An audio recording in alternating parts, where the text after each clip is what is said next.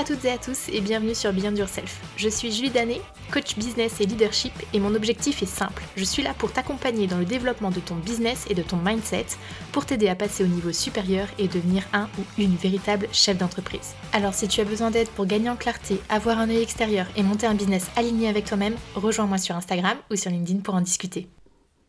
Hello, je te retrouve aujourd'hui dans un nouvel épisode et cette fois-ci nous allons parler business puisque nous allons aborder le sujet délicat du client idéal. Mais avant de démarrer, sache que si tu souhaites te faire accompagner pour mettre en place ton client idéal, c'est possible avec moi. J'ai un accompagnement qui s'appelle Act Like CEO dans lequel nous passons une demi-journée ensemble pour revoir toutes les fondations de ton business et c'est l'occasion parfaite pour parler client idéal et écosystème d'offres par exemple. Donc si ça t'intéresse, je te mets toutes les informations dans la description pour que nous puissions en discuter ensemble. Et je vais te faire une confidence, le sujet du client idéal est quelque chose qui m'a pas mal interpellée et inquiétée quand je me suis lancée dans l'aventure Beyond Yourself Coaching.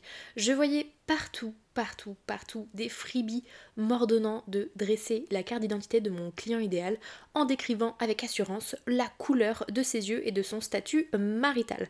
Et là, j'ai paniqué pour deux raisons.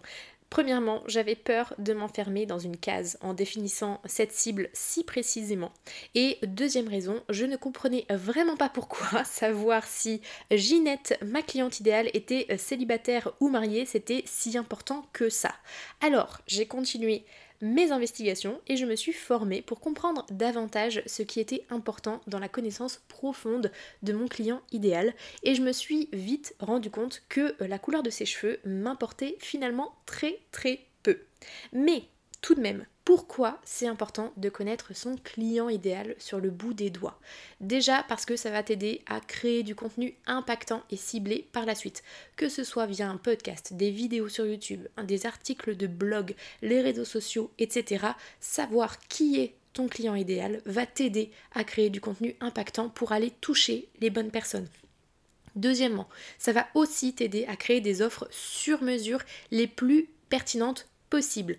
Troisièmement, ça va t'aider à nouer du lien aussi avec ton client idéal et que quand tu t'adresses à lui, il se dise Ah, mais en fait, euh, c'est tout moi ça. ce que je suis en train de lire là, ça, ça, me parle quand même vraiment, vraiment pas mal. Ensuite, ça va te permettre aussi de faire la différence sur le marché et donc auprès de ta cible. Tu vas pouvoir te différencier si tu es le plus pertinent possible. Ça va t'aider aussi à savoir comment t'adresser à ton client idéal en utilisant ses propres mots et nous allons voir comment tu vas pouvoir utiliser ses propres mots par la suite et ça va te permettre aussi de ne plus avancer à tâtons en ayant un peu les mains tendues vers l'avant en espérant toucher quelque chose ou quelqu'un à un moment donné. Donc, moi ce que je te conseille, c'est vraiment d'oublier les fiches d'identité que tu as pu voir sur certains comptes et sur lesquels je suis moi aussi tombée en commençant. Parce que oui, on s'en fout un peu de savoir que ton client idéal, il est euh, les cheveux roux ou les cheveux blonds, ou qu'il regarde Gossip Girl ou Friends à la télé. Ce qui va compter, c'est vraiment de savoir ce qui est important pour lui, ce qui le préoccupe et ce à quoi il aspire. Alors, pour collecter ces informations, je vais te donner une liste de bonnes questions à se poser et à lui poser. Si tu as de quoi noter, prends de quoi noter parce que je vais vraiment te poser les questions euh, comme tu peux euh, les poser de manière très littérale. Elles sont euh, les plus pertinentes, elles ont été pensées pour que tu puisses collecter les bonnes informations. Si jamais tu peux noter, prends des notes. Si jamais ce n'est pas le cas, tu pourras revenir sur l'épisode à tout moment. Et ça va se dérouler finalement en quatre grandes étapes. Première étape, tu vas aller creuser ce qui est important pour lui. Deuxième étape, tu vas essayer de comprendre quelles sont les conséquences à l'heure actuelle de toutes ces problématiques et ce qu'il a déjà essayé de mettre en place. Troisième temps, tu vas aller creuser sa vision, ses objectifs et comprendre euh, où il a envie d'aller finalement. Et euh, dernière chose, là tu vas euh, essayer de switcher en l'emmenant sur ce que toi tu as envie de lui apporter pour répondre à ses problématiques. Donc, pour faire ça, différentes questions. Première étape, qu'est-ce qui va être important pour lui? Eh bien, justement, lui demander qu'est-ce qui est important pour toi? Euh, Quelles sont tes valeurs? Quelles sont tes convictions, par exemple? Ensuite, quelles sont ses douleurs? Quelles sont ses frustrations au quotidien? Qu'est-ce qu'il freine? Quelles sont ses peurs? Quelles sont ses croyances limitantes? S'il sait que c'est une croyance limitante, si ce n'est pas le cas, tu peux lui expliquer pour qu'il puisse vraiment euh, creuser justement euh, ce qui ne va pas et peut-être lui faire prendre conscience de certaines choses. Quels sont les obstacles qu'il a à surmonter? Également et qu'est-ce qu'il craint le plus dans sa vie? Ça, c'est la première étape où tu vas essayer vraiment de comprendre euh, ce qui se passe dans la tête de ton client idéal. Ensuite, tu euh, vas aller progressivement sur les conséquences. Et là, tu vas lui demander clairement quelles sont les conséquences de toutes ces problématiques à l'heure actuelle? Quels sont les impacts sur ta vie de tous les jours? Et ce, peu importe le domaine de vie. Le domaine de vie, c'est le domaine familial, c'est le domaine professionnel, c'est le domaine personnel, spirituel, euh, les relations amoureuses, etc. Donc quels sont les différents impacts sur ces différents domaines de vie? Donc là, il faut vraiment que tu creuses euh, sur euh, ce qui va être important pour lui de modifier pour qu'il se sente mieux. Troisième étape, tu arrives sur ce qu'il a déjà mis en place.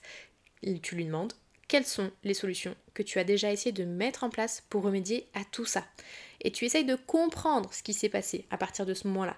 Qu'est-ce qui a fonctionné ou qu'est-ce qui n'a pas fonctionné? Et pour quelles raisons, à ton avis, ça a fonctionné ou ça n'a pas fonctionné? Et c'est pareil, pourquoi tu considères que euh, ça a fonctionné ou que ça n'a pas fonctionné? Parce que euh, les résultats sont euh, assez subjectif. Chacun va avoir une vision différente par rapport à son passé, par rapport à ses expériences, par rapport à ses croyances sur l'interprétation du résultat. Donc pourquoi il l'interprète comme ça? Euh, Quelles sont les raisons à son avis? Essayez de creuser vraiment sur tout ça. Une fois que tu as réussi à avoir toutes ces informations, tu passes sur la projection. Quels sont ses rêves? Quelle est sa vision de lui plus tard? Et si tout était parfait? À quoi ressemblerait ta vie? Quel serait ton état d'esprit? Quels sont tes objectifs? Là, tu vas vraiment creuser pour voir où ton client idéal a envie d'aller. Et pour que toi, tu puisses comprendre le chemin à parcourir jusqu'à sa destination finale.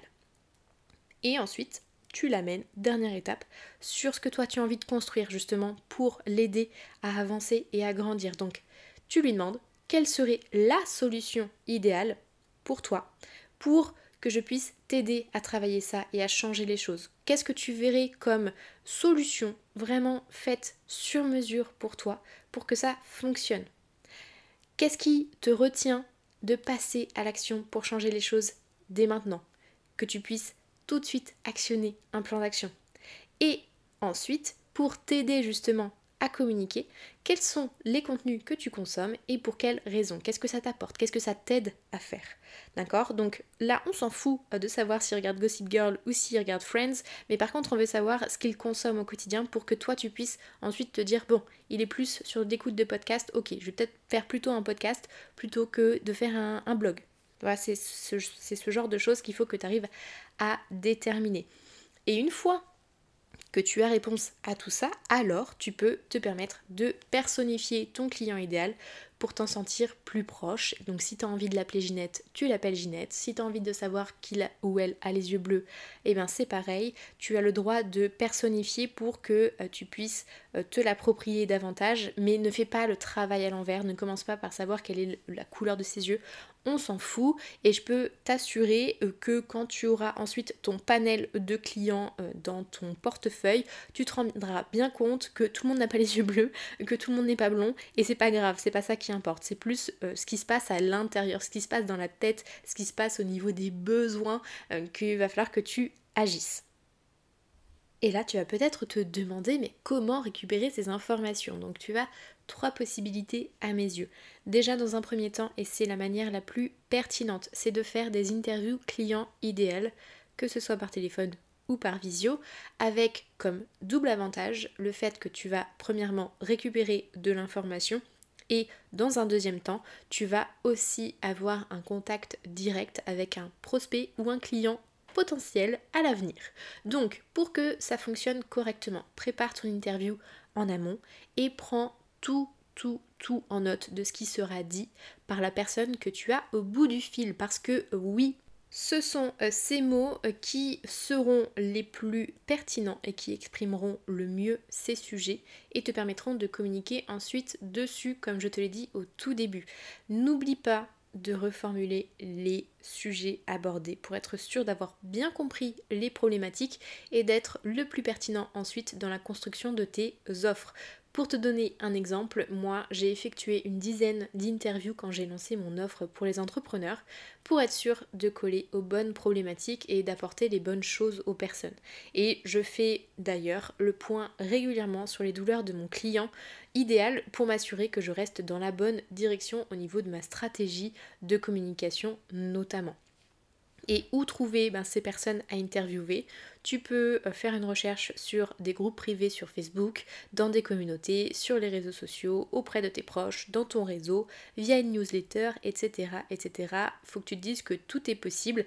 Et si tu te freines parce que tu as peur que les gens disent non, eh bien je pense que tu seras surpris du contraire parce que personnellement je n'ai jamais eu de mal à trouver des personnes à interroger. Il y a toujours plusieurs volontaires pour pouvoir répondre à tes demandes. Donc euh, sois sûr que tu trouveras assez facilement quelques personnes à interviewer et quand toi-même tu vois des personnes euh, qui sont en recherche euh, d'interview pour des clients idéaux et que tu te sens concerné, n'hésite pas à aussi donner de ta personne parce que si tu donnes, je considère que tu vas également recevoir beaucoup plus facilement.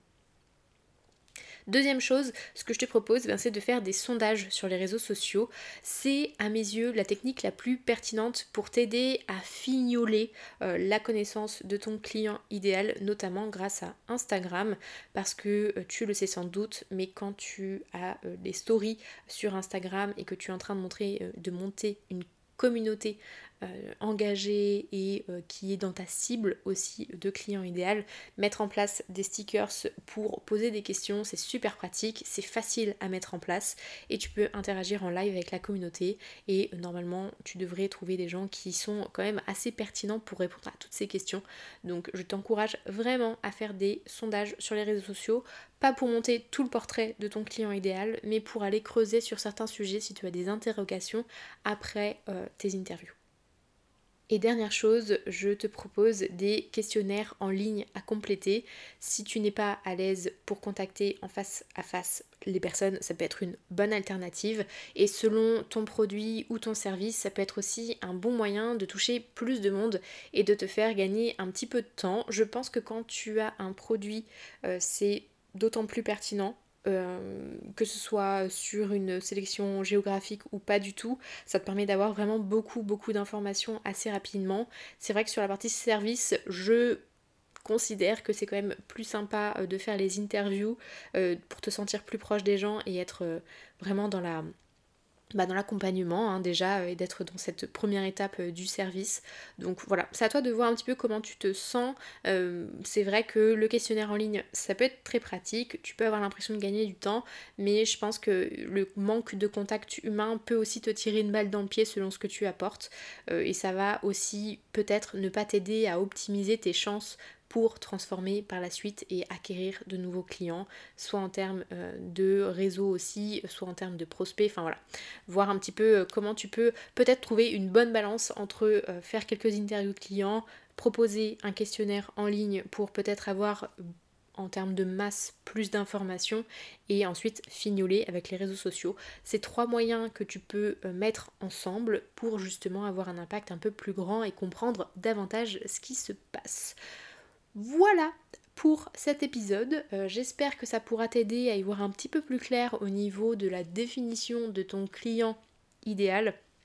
Je sais que quand tu te lances à ton compte, euh, c'est un sujet dont on parle énormément. Par contre, je trouve que en termes d'informations qu'on trouve sur les réseaux sociaux, c'est un peu floué, ce n'est pas super pertinent. Donc euh, pour moi, c'était super important de faire euh, cet épisode parce que moi-même, ça a été un, vrai sujet de, de, jus de cerveau de mon côté. Donc si je peux un petit peu te faciliter la tâche, au moins, je suis contente de ça. Et si tu penses que cet épisode peut être utile à quelqu'un autour de toi qui est aussi entrepreneur et qui galère aussi euh, avec son client idéal, bah, n'hésite pas à lui partager euh, cet épisode, ça euh, pourra peut-être l'aider et moi ça m'aide aussi à faire connaître le podcast. Et si d'ailleurs tu as aimé l'épisode et que tu as envie de me soutenir gratuitement, tu peux laisser une note ainsi qu'un commentaire sur Apple Podcast et sur Spotify. Spotify, c'est un nouveau, c'est un nouveau, c'est une nouvelle plateforme pour écouter les podcasts. Je sais pas si tu connais, mais c'est assez sympa. Bref, je te remercie de ton écoute et euh, je te dis à très vite dans un nouvel épisode. Ciao